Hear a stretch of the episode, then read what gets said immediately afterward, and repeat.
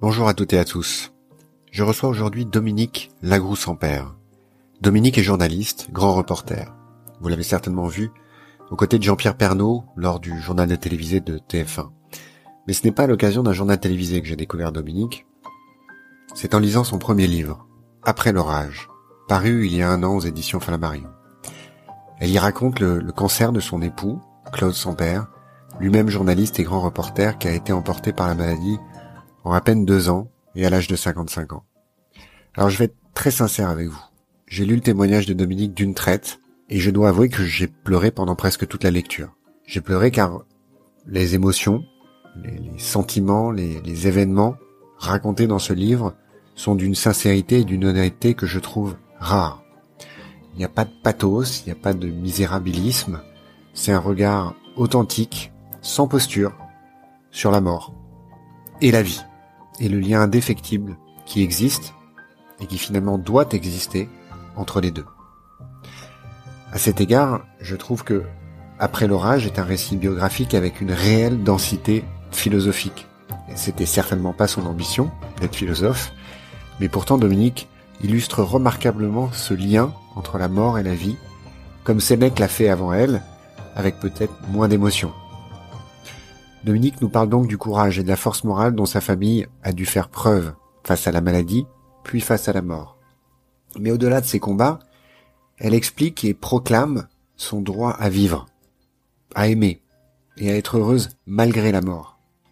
Dans une société que je trouve si prompte au jugement et à la condescendance morale, s'octroyer ce droit est loin d'être une évidence.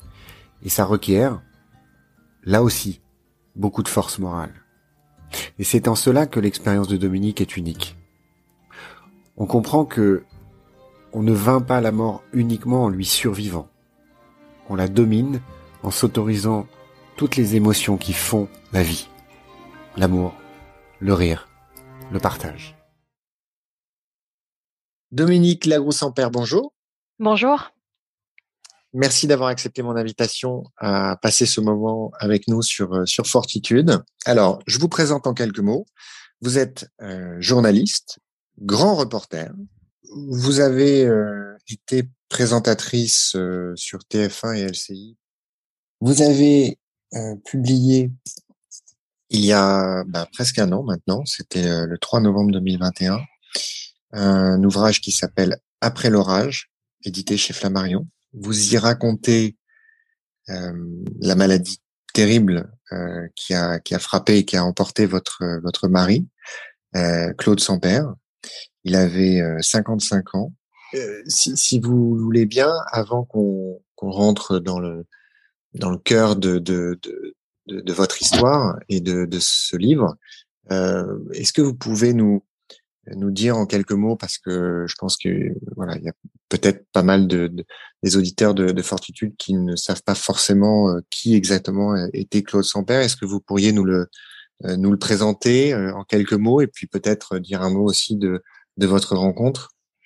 Oui, avec plaisir. Au contraire, euh, j'aime toujours parler de de Claude et, de ceux qui sont qui ne sont plus là parce que ce sont ce sont nous les vivants qui euh, qui avons le devoir de refaire vivre ceux qui ne sont plus là. Donc, au contraire, à chaque fois que je parle de Claude, pour moi, c'est le sentir encore plus proche euh, et plus vivant euh, autour de moi. Donc, euh, oui, évidemment. Alors, Claude, bah, Claude était, était grand reporter sur France 2 pendant près de 30 ans. il avait fait un passage quand il était tout jeune en sortant d'école par Europe 1 parce qu'il avait une très belle voix. Et c'est d'ailleurs cette voix, moi, qui m'a qui m'a séduite euh, quand nous nous sommes rencontrés. Claude était un instinctif, un très grand reporter sensible et qui, de la même manière, savait poser les questions, mais savait surtout écouter les réponses. Et en ça, il a pu euh, présenter, offrir des reportages qui étaient d'une euh, très grande humanité et qui, qui, ont fait la différence puisque Claude a, a obtenu le, prix Albert Londres qui est l'un des plus l'un des prix les plus prestigieux pour nous les journalistes.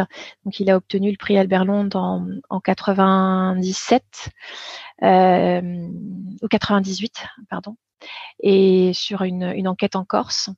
Et donc euh, voilà, Claude était de ceux qui ne trichaient pas. Euh, Claude était un journaliste qui pleurait quand il était sur le terrain, quand, la situation était d'une très grande euh, violence, d'une très grande tristesse. Il avait cette empathie qui, à mon avis, est la plus belle des, qualités chez un journaliste, c'est pouvoir vivre, sentir, ressentir avec l'autre, et puis à un moment donné, savoir faire un pas de côté pour pouvoir retranscrire cette situation. Voilà. Donc, Claude était un, un passionné, euh, il pouvait également être euh, avoir euh, voilà un, caractère assez assez trempé, donc avec aussi des moments voilà, je l'appelais quelquefois mon ours parce que c'était un, une sacrée tête de cochon également. Mais c'est aussi parce qu'il savait ce qu'il voulait. Il savait, il savait qu'il voulait sortir la, la substantifique moelle de, de celui qui était en face euh, de lui. Et encore une fois, pour ne pas tricher. Voilà. Donc il a fait beaucoup de reportages de guerre en Afghanistan, en Iran, en Haïti, au Cambodge. Euh, il a été euh, correspondant aussi dans différents bureaux quand le correspondant euh, officiel était absent, il, euh, il allait euh, faire des remplacements euh, un peu partout dans, dans, dans les bureaux d'étrangers, en Israël, en Angleterre, aux États-Unis. Donc voilà, c'était hum, un passionné, un globe-trotter qui hum, aimait passionnément les autres. Voilà. Et nous nous sommes rencontrés en 98, donc peu après euh, l'obtention de son, prix euh, Albert Londres, quand moi j'effectue un stage euh, d'observation à France 2, juste avant que je ne que je n'entre à l'école de journalisme de Lille pour pour entamer ma formation. Voilà. Et donc on s'est rencontrés pendant ce stage à l'été 98 je devais repartir euh, pour suivre des études euh, au Canada. Eh bien, ces études, euh, je les ai poursuivies en France à ce moment-là et, je, et on s'est jamais quitté. Et ensemble, on a eu deux enfants qui sont arrivés en 2005 et 2007, une, une fille et un garçon.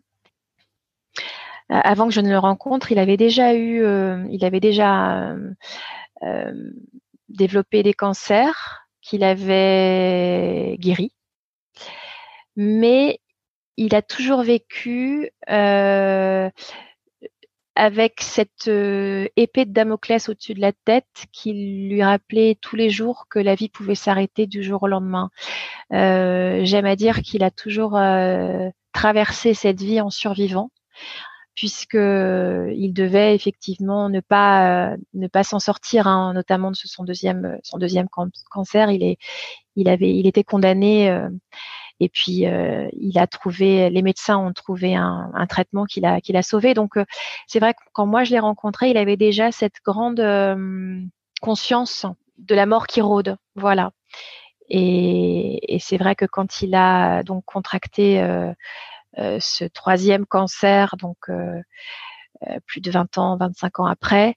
Voilà, ça a été difficile pour lui parce que ça, ça l'a replongé évidemment dans dans ses premières années et puis dans cette vie, cette vie en, suspension. J'ai lu votre livre cet été et je l'ai lu d'une traite. J'aurais pas pu de toute façon m'arrêter. Il y a énormément de choses à dire au sujet de votre livre. J'espère que je vais réussir à, à toutes les évoquer et à retranscrire toutes les émotions que le livre m'a procuré. Euh, comme je vous l'avais dit en, en, off quand on s'était parlé tous les deux, euh, euh j'ai pleuré pendant toute la lecture.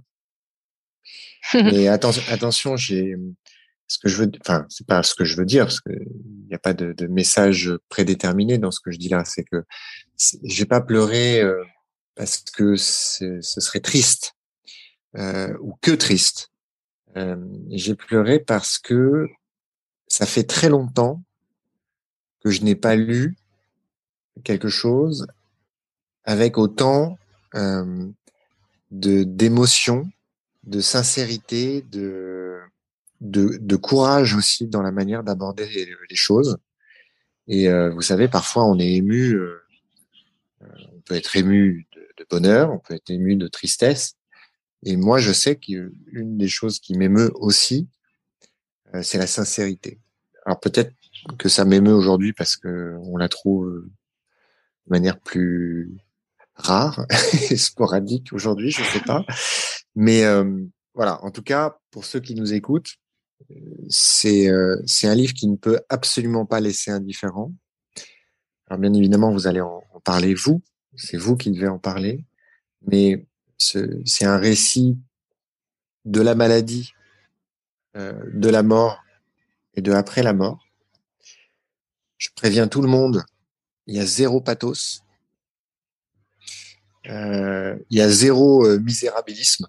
Vous êtes, vous arrivez en fait à écrire et à naviguer sur le fil euh, de la pudeur, de encore une fois, je, je reviens dessus, de la sincérité, de l'honnêteté. C'est un ouvrage que je trouve absolument remarquable. Euh, Mais merci. merci. Alors pour pour euh, alors c'est un exercice qui est pas facile pour moi. Euh, comme je l'ai fait avec d'autres invités sur leurs ouvrages, euh, moi j'aime bien lire des passages. Alors c'est sûr que c'est une sacrée responsabilité de, de lire votre livre et les passages de votre livre parce que ben voilà, c'est un peu comme si je prenais votre place et que, et que je parlais à votre place et, euh, et j'espère que vous m'y autorisez et, et j'espère que je trahirai pas justement ces émotions, mais euh, mais je pense que c'est la meilleure manière euh, aussi de d'illustrer, euh, de rentrer tout de suite dans le, dans le vif de, de, de votre de votre de, de, du livre et de votre histoire, euh, c'est de c'est d'en lire des passages. Et notamment au tout début. Mais je trouve ça très bien. euh, c'est ce chapitre qui s'appelle Ces quelques mots et vous écrivez la chose suivante. Vous dites Fallait-il vivre tout ça pour savoir? Fallait-il souffrir autant pour survivre, puis vivre encore? Dire, se dire, te dire, nous dire tous ces mots qu'on ne s'est pas assez dit. Je regarde couler une larme sur le haut de ta joue glacée dans cette chambre d'hôpital. Je l'essuie doucement. Les médecins m'ont expliqué que c'était normal, les yeux qui se vident quand on vient de mourir. Je préfère penser que c'est toi qui pleures une dernière fois. Toi encore humain, toi encore vivant. C'est plus joli, non? Je reçois ton dernier cadeau, ton au revoir, doux, intime, pudique, à la vie que tu aimes tellement. Tu me manques, Claude.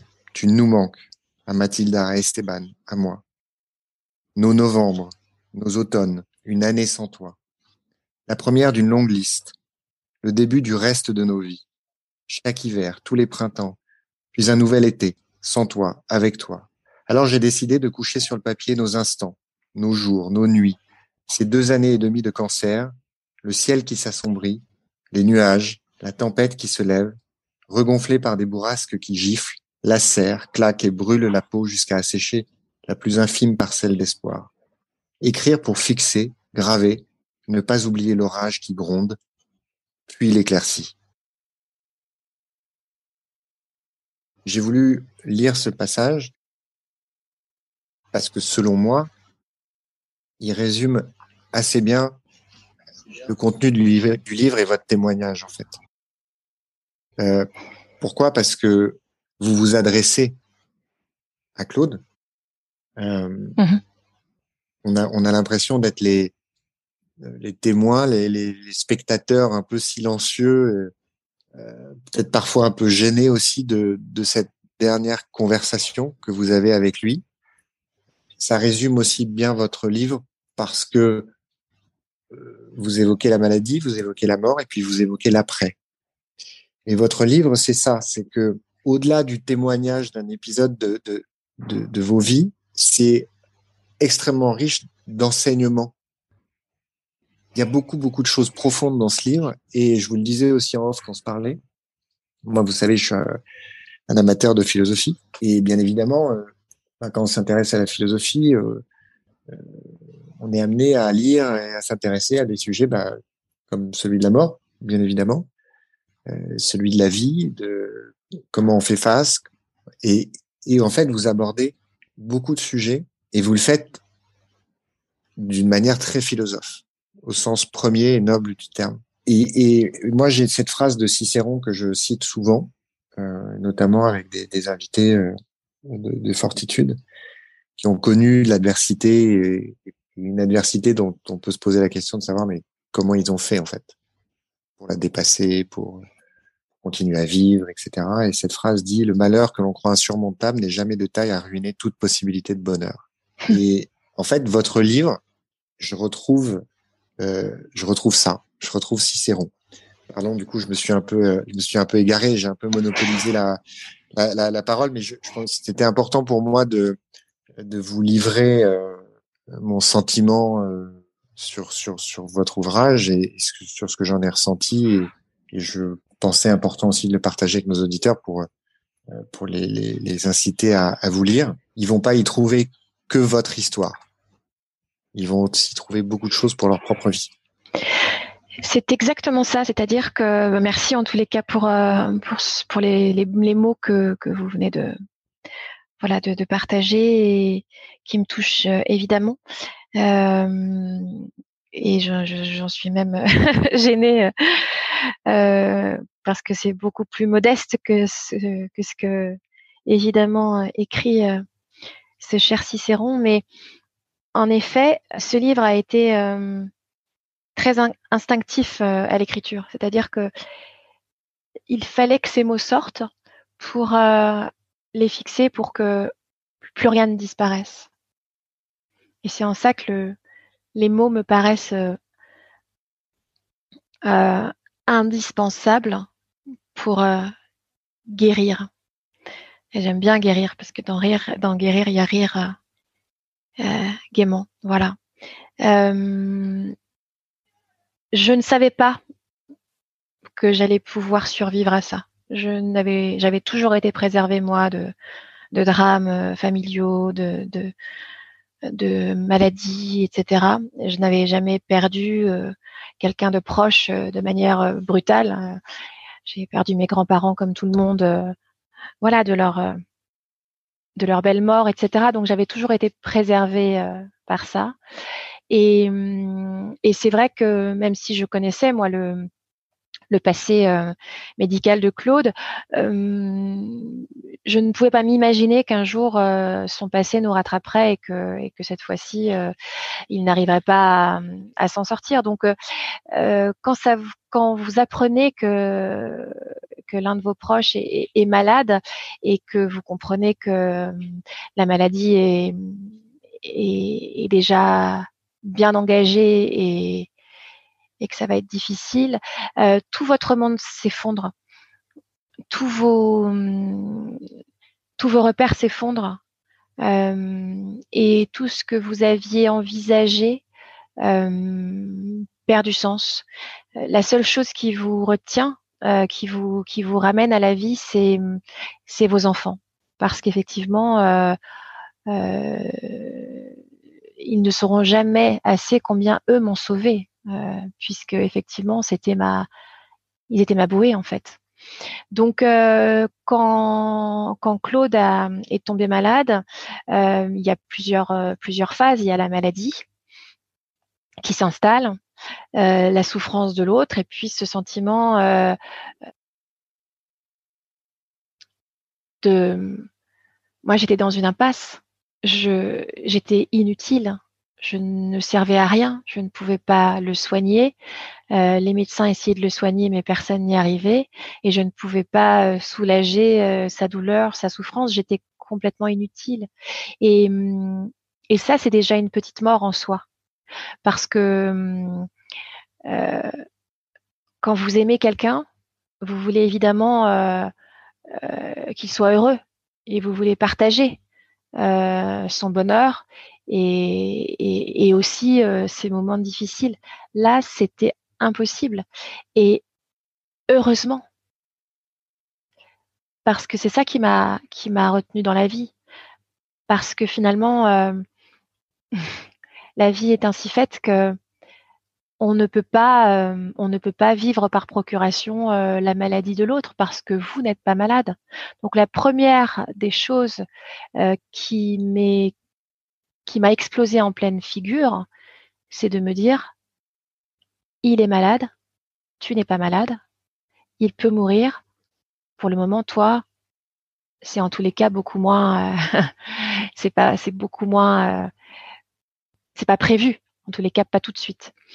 Et donc, euh, vous avez ce sentiment d'abandon de l'autre. Et ça, c'est terrible.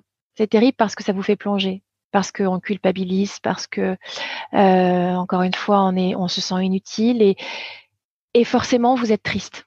Voilà. Mais vous ne pouvez pas apporter euh, de la tristesse à la tristesse puisque l'autre est déjà triste. Et pour autant, vous devenez assez naturellement égoïste parce que, vous n'avez que vous-même pour, euh, comme repère si vous voulez dans la mesure où l'autre n'est plus un repère puisque l'autre est est, en train euh, de se transformer physiquement, moralement. Euh, c'est comme un gouffre qui se qui se met entre entre l'autre et, vous-même, et donc le seul repère que vous ayez, c'est vous, vous vivant, vous en bonne santé, vous sur vos pieds, vos pieds et vous qui continuez à, à avoir vos propres repères de vie avec le boulot, avec l'école pour les enfants. Euh, voilà, avec la vie qui continue et, et la vie en face qui s'est arrêtée. Donc, il y a des phases comme ça de, désenchantement, des phases de tristesse, des phases de, euh, de grande solitude. Et, ces phases ont tendance à prendre le dessus sur, euh, les phases de, de vie normale. Ensuite, euh, vous vous rendez compte que les traitements ne font rien. En tous les cas, ça maintient l'autre en vie, mais il n'y a aucun, aucune avancée sur, euh, sur, une probable guérison. Et, euh, et l'autre sait, l'autre sent. Et la douleur est telle que pour l'autre que à un moment, il faut que ça s'arrête, quoi. Et pour autant, l'autre continue parce que l'autre a tellement à perdre en partant. Il sait très bien qu'il il perdra euh, les siens, il perdra ses enfants, il perdra la vie. Euh, et je, n'ai jamais été dans cette, à cette place-là, mais j'imagine que ça doit être vertigineux aussi de se dire que la mort nous attend, tapis quelque part. Donc, il y a un moment où vous comprenez que euh, l'espoir s'amenuise jusqu'à disparaître et que ça n'est qu'une question de temps. Et ça veut dire quoi le temps? Est-ce que ça veut dire euh, jour, semaine, mois, année? Euh, On aimerait que ce soit l'éternité. Donc on vit comme si c'était l'éternité. Donc on vit entre déni et fracas, euh, entre je fais semblant ou j'ai pas envie de sortir de mon lit. Voilà. et puis, et puis l'autre n'est plus que l'ombre de lui-même.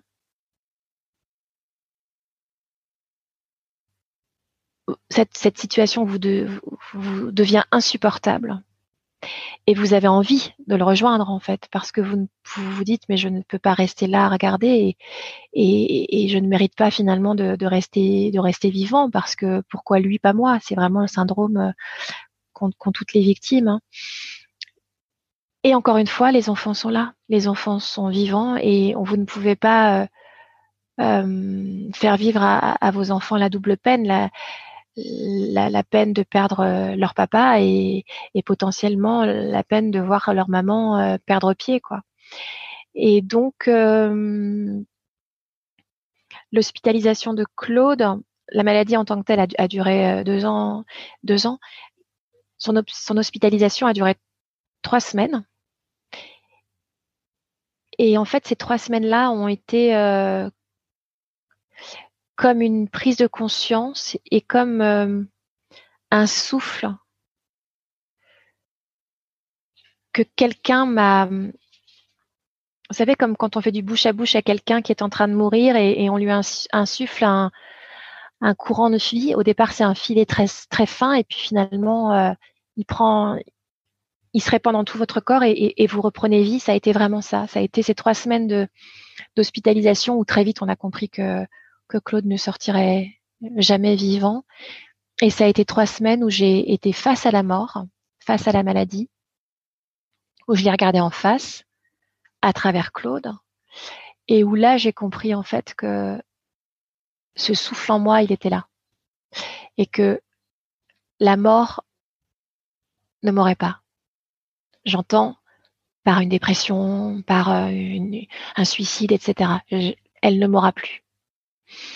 Parce que quand l'autre est en train de mourir, la moindre des choses, c'est de vous dire, vous allez la vivre encore plus intensément et vous allez la vivre pour deux. Et, c'est en ça que la vie est incroyable. C'est que je pense qu'il a fallu que je sois au contact direct de la mort et de, et de l'avoir senti pleinement en moi pour me sentir pleinement en vie, sentir cette vie traverser euh, mon corps et, mon être. Et je pense que j'ai vécu au moment de la mort de Claude une renaissance. Voilà. J'ai eu du mal à, à le verbaliser et à l'accepter parce qu'on culpabilise, parce qu'évidemment que j'étais pas heureuse que, que Claude s'en aille et que c'était terrible, etc.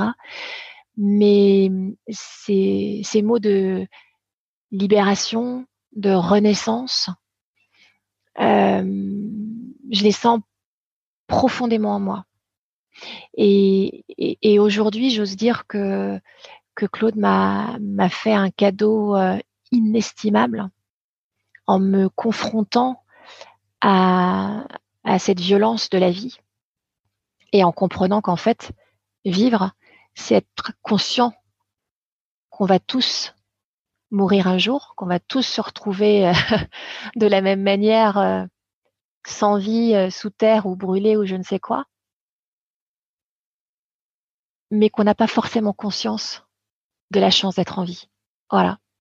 Donc aujourd'hui, euh, après l'orage, c'est ça. Vous savez, quand vous avez un orage terrible, où vous avez l'impression que c'est la fin du monde, où le, la lumière disparaît, où il y a, y a un, un, très fort vacarme dans le ciel, euh, où vous avez un combat euh, d'éclairs. Euh, ça fait peur. Il y a des enfants qui, qui, qui, ont peur, qui pleurent, que vous devez serrer fort dans vos, dans vos bras. Euh, voilà, cette idée de fin du monde.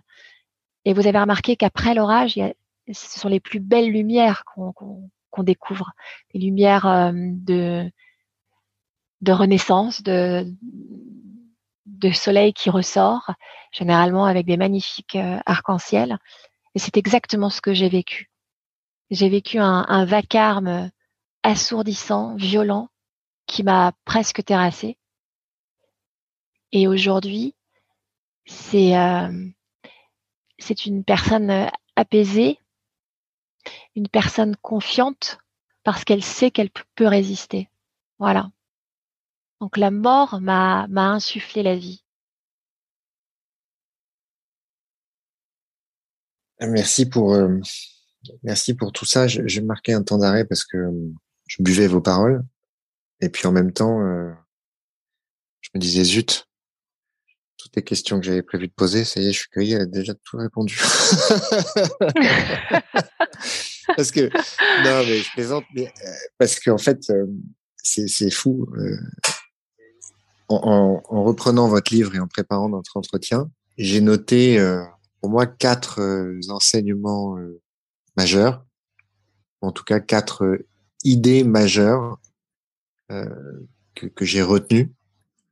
Il y avait le, cette étape que vous venez du coup d'évoquer, qui est celle de regarder la mort en face, de la voir venir, de la voir euh, s'approcher à petits pas, tout ce que ça représente. Il y a l'idée de, saisir l'occasion de la mort pour célébrer la vie, pour euh, valoriser la vie. Et tout ce que vous venez de dire, c'est c'est assez stupéfiant parce que euh, il y a cette phrase de Sénèque que j'aime beaucoup, que je cite souvent, euh, et c'est pour ça que je dis que vous êtes philosophe, c'est que vous dites exactement la même chose. Il a cette phrase qui dit "Je t'aime, ô vie, grâce à la mort."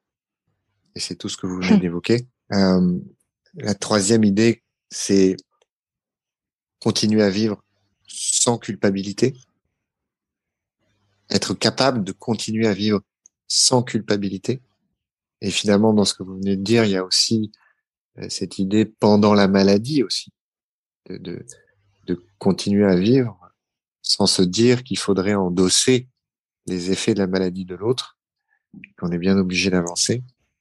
Et après, une quatrième idée, mais ça là, vous l'avez pas encore évoqué, donc je la garde de côté, mais euh, et donc euh, c'est pour ça que je dis que votre ouvrage est assez remarquable parce que alors peut-être que j'ai pas vu passer, bien évidemment, j'ai pas la prétention de dire que je lis tout ce qui existe, etc. Mais euh, ou d'être forcément un témoin très éclairé de ce qui se passe dans le monde, mais j'ai quand même un peu le sentiment que dans nos sociétés aujourd'hui, on a de plus en plus de mal avec la mort.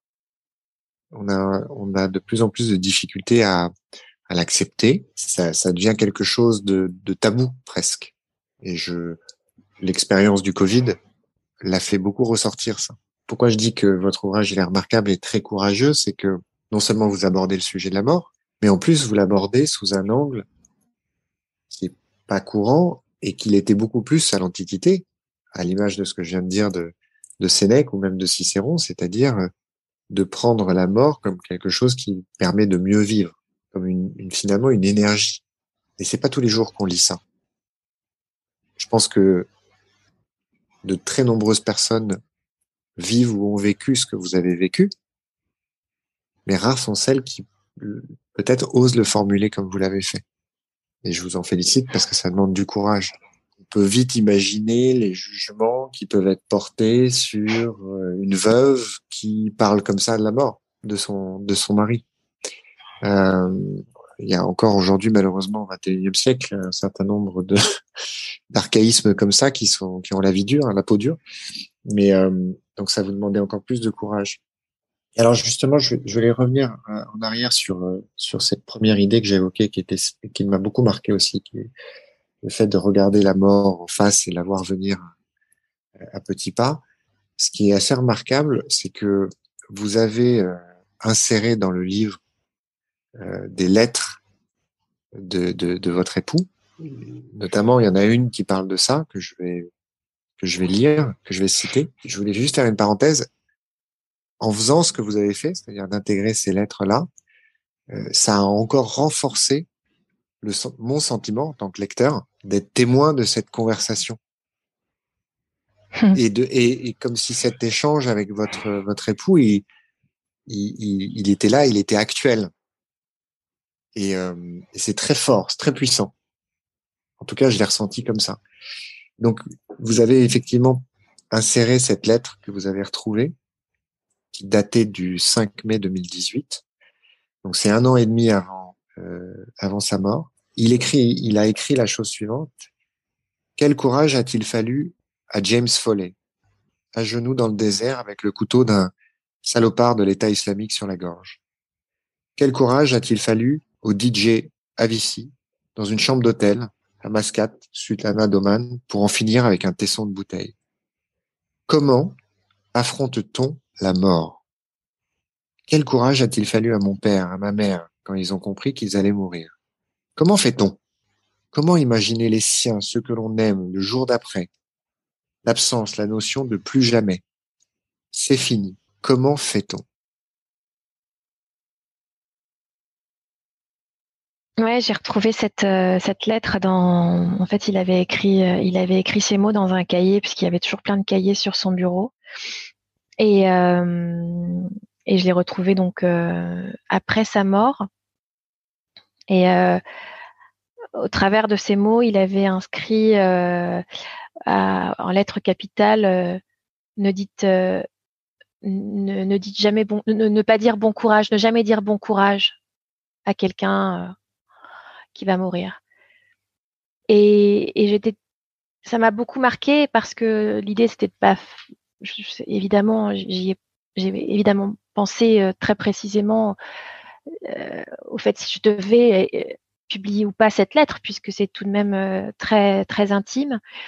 Mais je pense que cette lettre est universelle. en, son sens parce que heureusement que ces questions que Claude se sont posées, heureusement qu'on ne se les pose que que lorsqu'on est confronté euh, à la maladie. Heureusement que nous, nous ne vivons pas en nous disant oh, comment je fais, comment je pense à quoi si je, je, sais que je vais mourir, etc.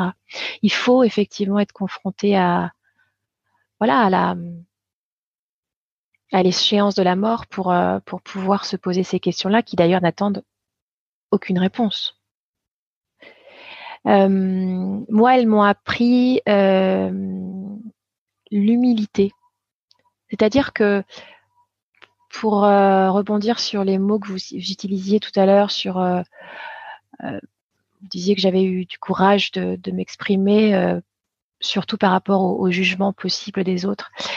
Vous avez tout à fait raison et c'est quelque chose que voilà que je veux souligner dans notre conversation, c'est que les mots et la lettre de Claude m'ont remettent en place plein de choses l'humilité de, l'homme par rapport au, mystère de la vie, au mystère de sa naissance et au mystère de sa mort, au pourquoi euh, nous sommes là et, ce que nous devons euh, faire sur cette terre et, le, sens que, que notre naissance euh, a sur cette terre. Qui êtes-vous? Ces gens qui m'ont regardé revenir au travail une semaine après la mort de Claude,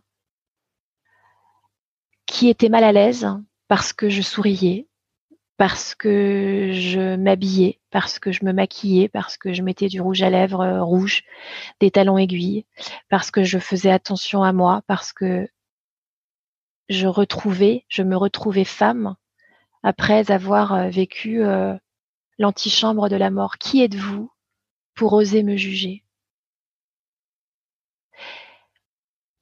Cette lettre, elle a un sens, c'est-à-dire que on n'est pas grand-chose. Alors oui, on peut avoir, on peut s'appeler le président de la République, on peut, euh, on peut être un grand chercheur, on peut être une femme de ménage. Rien ne nous différencie. Rien ne nous sépare de, du but ultime vers lequel nous courons tous, la mort, et plus rien après. L'important, c'est de savoir euh, qui on est et de ne jamais perdre cette humilité-là, l'humilité du, du passage, l'humilité du rien du tout, l'humilité de la poussière sur ce monde. Et ce qu'a voulu faire Claude, c'est de laisser sur son passage cette petite trace de j'ai essayé de faire de mon mieux, j'ai essayé euh, de vous laisser quelque chose de, de moi, euh, d'authentique et de bienveillant. Voilà. Et bien moi, cette petite trace-là, même si euh, on l'oubliera d'ici quelques années parce que qui se souviendra de, Claude, qui se souviendra de notre conversation à l'instant Personne, ce sont des moments. Mais en tous les cas, on a, on a le bonheur d'avoir laissé quelque chose de sincère. La sincérité de Claude de se dire j'ai peur parce que je vais mourir, je ne sais pas ce que vont devenir ceux que je laisse, je ne sais pas où je vais, je ne sais pas pourquoi ça m'arrive. Et la sincérité de ceux qui restent, de se dire, on est dévasté, on est triste, mais on est vivant et on ne va pas s'empêcher de vivre. Et donc, le message que j'ai aussi voulu dire euh, à travers des passages de ce livre, c'est de dire, euh, s'il vous plaît, respectez juste ça. Parce que si moi j'ai réagi comme ça, ça a été ma, ma survie à moi. Si j'avais pas continué à bosser, si j'avais pas mis ce, rouge à lèvres rouge, si j'avais pas mis ces, talons, euh, ces talons aiguilles, et si j'avais pas aimé très vite après la mort de Claude, je ne serais plus là pour vous parler. Donc, euh, c'est un récit qui, remet les choses en place et qui surtout transmet le seul message qui vaille à mes yeux sur cette terre, c'est de vivre en respectant l'autre, même si il ne vit pas comme vous, même s'il ne réagit pas comme vous, même s'il ne pense pas comme vous, laissez-lui au moins cette chance de survie. Voilà. Et je trouve que qu'on manque beaucoup de bienveillance, on manque beaucoup euh, de respect envers l'autre. Euh, c'est la moindre des choses. Voilà.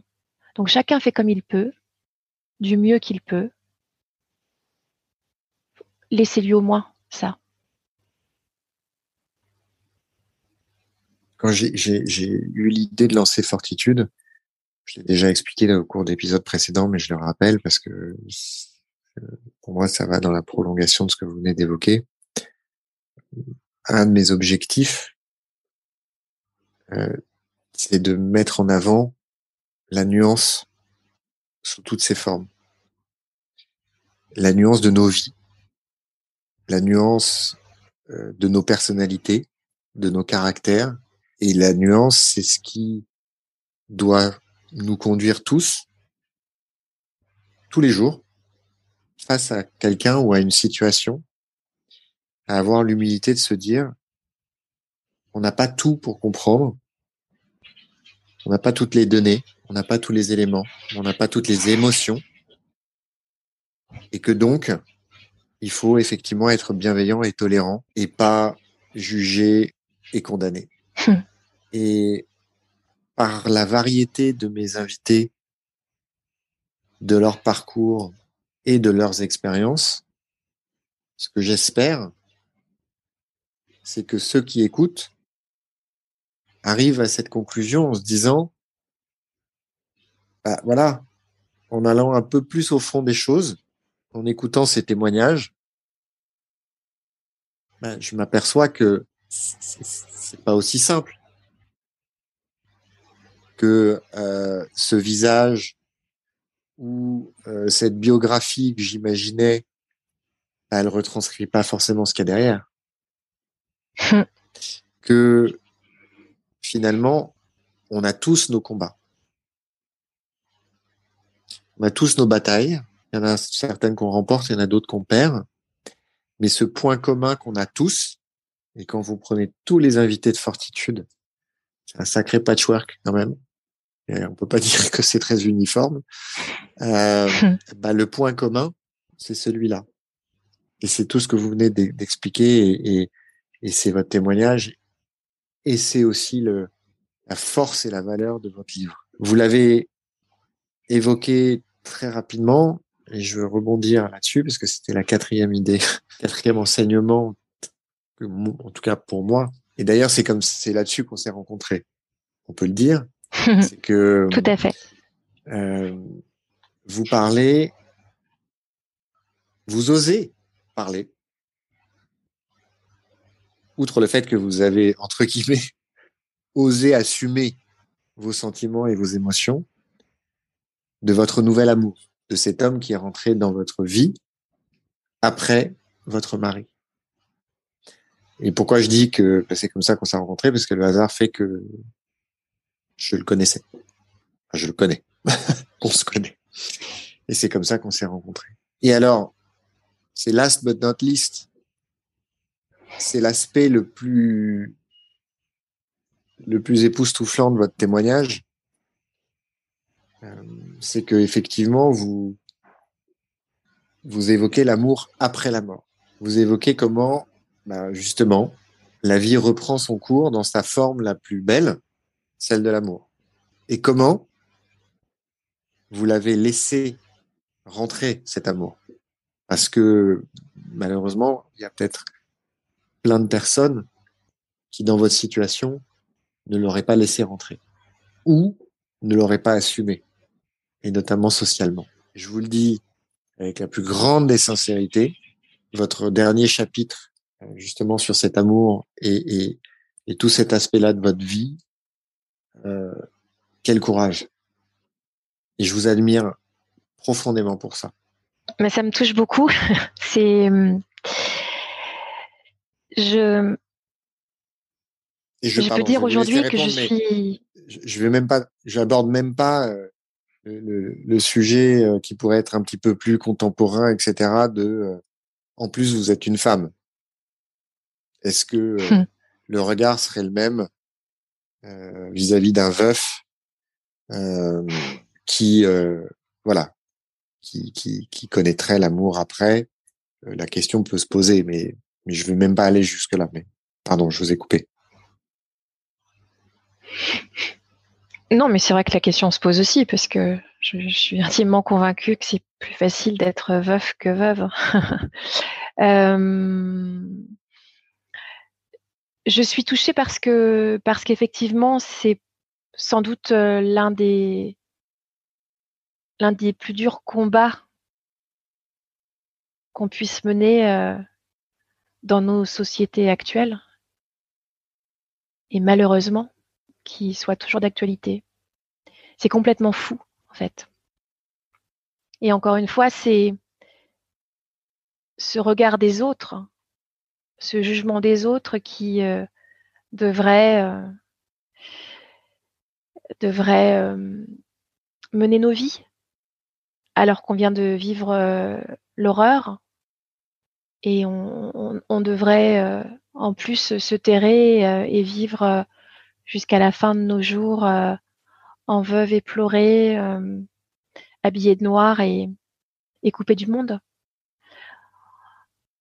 On est tout de même en, en 2022. Quand, quand Claude est mort, la première des, des réflexions que j'ai partagées avec ma meilleure amie, qui est euh, la personne dont je suis le, plus proche euh, euh, depuis plusieurs années, qui connaît tout de moi, avec laquelle on partage euh, tout.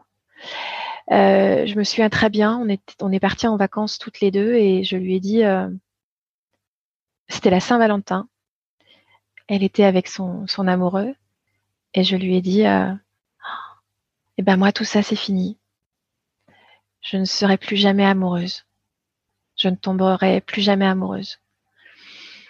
Alors elle a souri, elle n'a rien dit parce qu'elle savait que c'était pas le moment pour moi d'entendre quoi que ce soit. Euh, je pense que je me l'interdisais évidemment parce que euh, la violence de, de la mort, de la maladie, euh, est telle que vous êtes à terre, donc de toute manière, vous, n'existez plus en tant que femme, vous, vous, existez en tant que mère, et c'est ce euh, sur quoi vous, devez vous battre pour être debout, mais vous n'êtes plus une femme, en fait. Vous avez perdu toute... Euh, toute identité euh, sexuée, je dirais, parce que parce que on est garde malade, parce que on, voit des choses qu'on ne devrait jamais voir de la part de, son, homme. On, le, le malade n'aimerait pas qu'on le voit comme ça et pour autant c'est ainsi. On est la personne la plus proche de, celui qui est en train de mourir, donc forcément on voit ce corps euh, qui se meurt, qui se transforme et, on voit le, le pire de l'autre. Et hum, donc effectivement, la notion d'aimer à nouveau ne se pose même pas il n'y a pas de désir, il n'y a rien, il n'y a plus rien. Euh, et là où la vie est, comme je l'ai dit dans le livre, est belle et dégueulasse, c'est que elle est, elle sait refaire parler d'elle quand elle sent que c'est son heure et que c'est indispensable que la vie reprenne son droit. Et c'est vrai que un soir, euh, ma fille s'approche de moi et me dit euh, Maman, euh, ça faisait plusieurs mois que, Claude était parti. Maman, est-ce que tu te sens seule? Est-ce que ça va? Alors moi, je lui dis écoute, ça va, ça va comme ça peut aller, mais tout comme vous. Et je suis pas seule puisqu'on est, on est, on est tous les trois. Vous êtes, je m'occupe de vous, etc. Et là, elle me coupe d'un ton un peu dur. Et elle me dit c'est pas ça dont je te parle. Elle me dit tu es seule, tu, restes, tu restes seule. Le soir, tu es seule. Elle dit nous, on a notre vie, on, on va au, lycée, au collège, euh, voilà. Et elle me dit, euh, tu vas quand même pas rester seule euh, toute ta vie. Et là, je comprends ce qu'elle veut me dire et j'étais assez étonnée. Je me dis, mais oui, je, non, je sais pas. Enfin, pourquoi tu me dis ça? Et elle, a cette, phrase incroyable et elle me dit, parce que tu es faite pour rire, pour danser et pour aimer. C'était comme ça, maman. Tu as toujours été comme ça. Et en fait, dans ces mots-là, j'ai trouvé que la vie avait repris son droit parce que mes enfants, les premiers, m'ont fait comprendre qu'ils ne voulaient pas perdre. Ils avaient déjà perdu leur père. Ils ne voulaient pas d'une mère qui soit l'ombre d'elle-même. J'étais mère.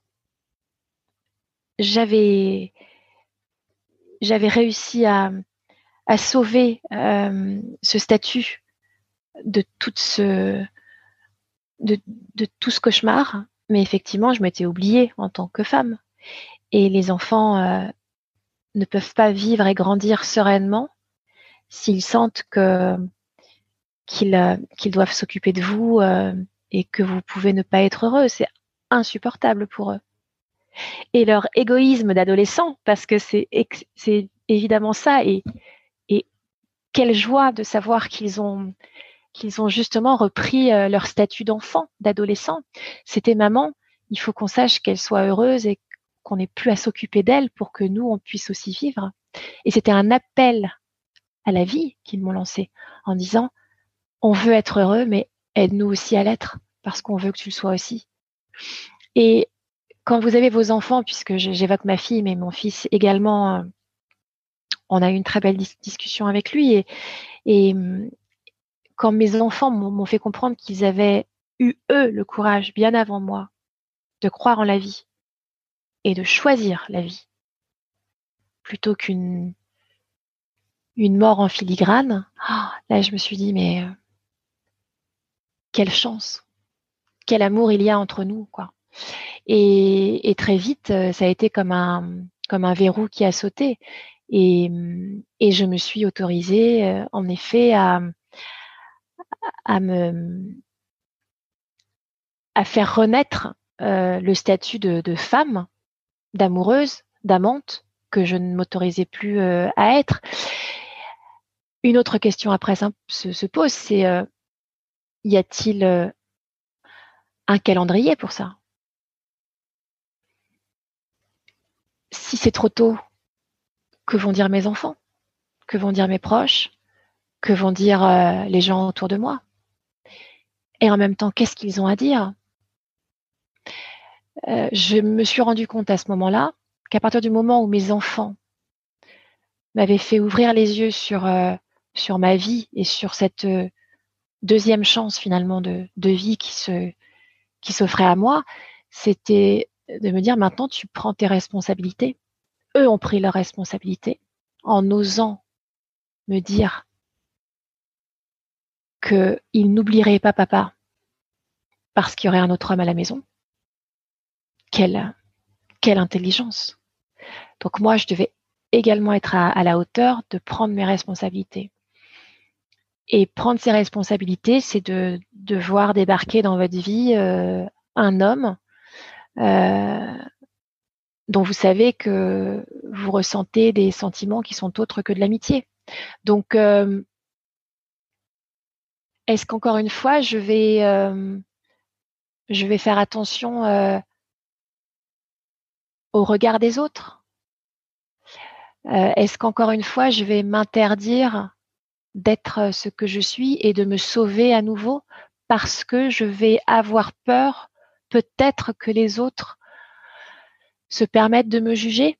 D'ailleurs, je n'en savais rien à l'époque. C'était ma, mon propre ressentiment. Et en fait, quand, quand j'ai, quand je me suis euh, enfin respectée, quand je me suis enfin euh, autorisée à m'aimer et à me respecter, ce que je n'avais jamais fait depuis la mort de Claude, euh, je me suis dit qu'en fait, euh, j'étais mon pire ennemi. C'est que si moi je si moi je décidais de ne pas me lancer dans, dans cette histoire d'amour, je ne pouvais m'en prendre qu'à moi-même. Et c'était trop facile de rendre les autres responsables. On est euh, son pire ennemi et on est responsable de ce sentiment de, de, victimisation. Je me victimisais en fait. Je restais dans cette petite vie euh, de malheur, de de quel droit en fait, de quel droit je, m'interdis de vivre? Et encore une fois, quand je parlais tout à l'heure de cadeaux de, vie que m'avait offert Claude en, me confrontant à la mort, je pense aussi que la mort de Claude m'a m'a aussi offert cette seconde chance d'aimer euh, d'aimer un homme, un autre homme que lui. Et y a-t-il un mode d'emploi quand vous naissez? Est-ce qu'il est écrit quelque part que si vous perdez euh, votre conjoint, euh, vous n'avez plus le droit d'aimer, de, de, tomber amoureux, de retomber, de ressentir, de je l'ai jamais vu moi. Je sais pas que quelqu'un me dise s'il y a un mode d'emploi, je l'ai jamais trouvé et, et je le cherche absolument pas.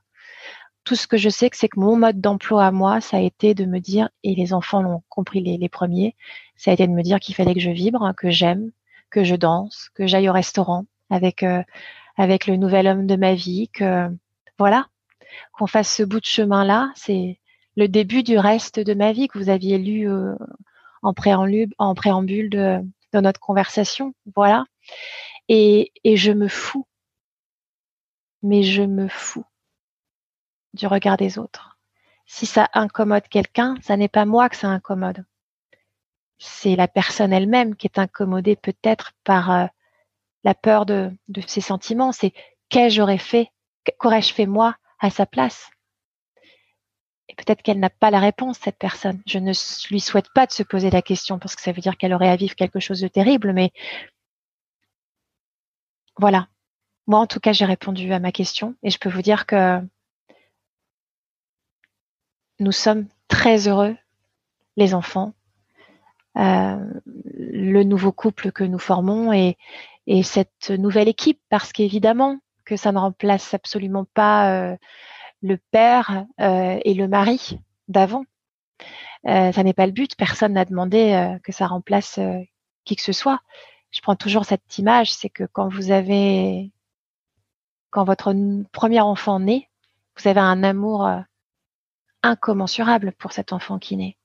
Ça explose. C'est un tsunami de, de, sentiments, de sensations.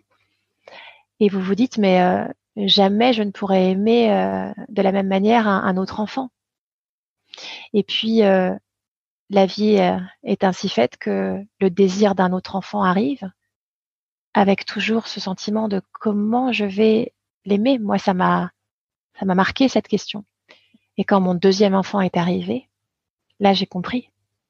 J'ai compris qu'en fait, j'avais de la place pour deux, sans doute pour trois, peut-être quatre, je ne sais pas, mais en tous les cas, j'ai deux enfants et l'amour que je ressens pour mon deuxième enfant n'est absolument pas euh, comparable euh, à l'amour du premier. C'est-à-dire, ce sont deux amours distincts, pleins, euh, fulgurants, et chacun a sa place dans cette vie-là de la même intensité. Et ben, de la même manière que j'ai aimé Claude pour ce qu'il est le premier homme de ma vie, j'aime ce deuxième homme euh, d'une manière complètement euh, unique aussi.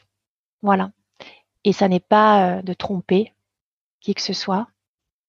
Ça n'est pas d'oublier qui que ce soit, de remplacer qui que ce soit, non. C'est juste poursuivre. Ce pourquoi, je pense, on a, on a été envoyé sur Terre c'est-à-dire euh, faire du bien et se faire du bien. Merci. Je parlais de Cicéron tout à l'heure, qui a, beaucoup réfléchi, beaucoup écrit au sujet de la mort et de la souffrance. Et justement, dans, dans, son, dans son essai qui s'appelle Devant la souffrance, il écrit la chose suivante, il dit, le point qu'il faut absolument souligner, c'est que bien que le temps efface la souffrance, ce n'est pas la durée en soi qui a ce pouvoir, mais une longue réflexion. Si l'objet et le sujet de la souffrance restent les mêmes, si aucun changement n'est intervenu tant du côté de l'objet douloureux que du sujet souffrant, comment la souffrance pourrait-elle se transformer?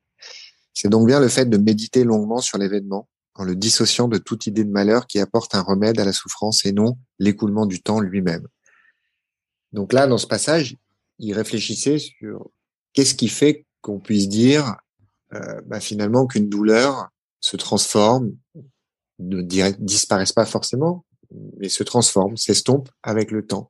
Lui, sa conclusion, c'est que c'est pas le temps en tant que tel qui a cet effet, mais c'est la manière dont on aborde euh, l'événement qui nous fait souffrir, et notamment si euh, on y réfléchit, si on, on examine, si on s'examine soi-même, etc.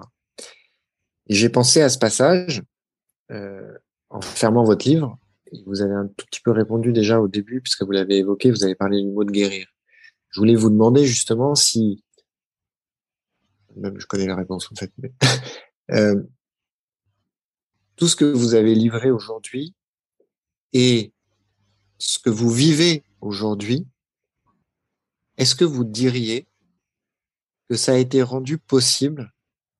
Peut-être aussi parce que vous avez écrit ce livre, ou en tout cas, alors le livre, c'est peut-être la manifestation euh, concrète, mais vous avez fait un vrai travail en fait sur vous-même de réflexion par rapport à vos sentiments, par rapport à vos émotions, d'acceptation aussi.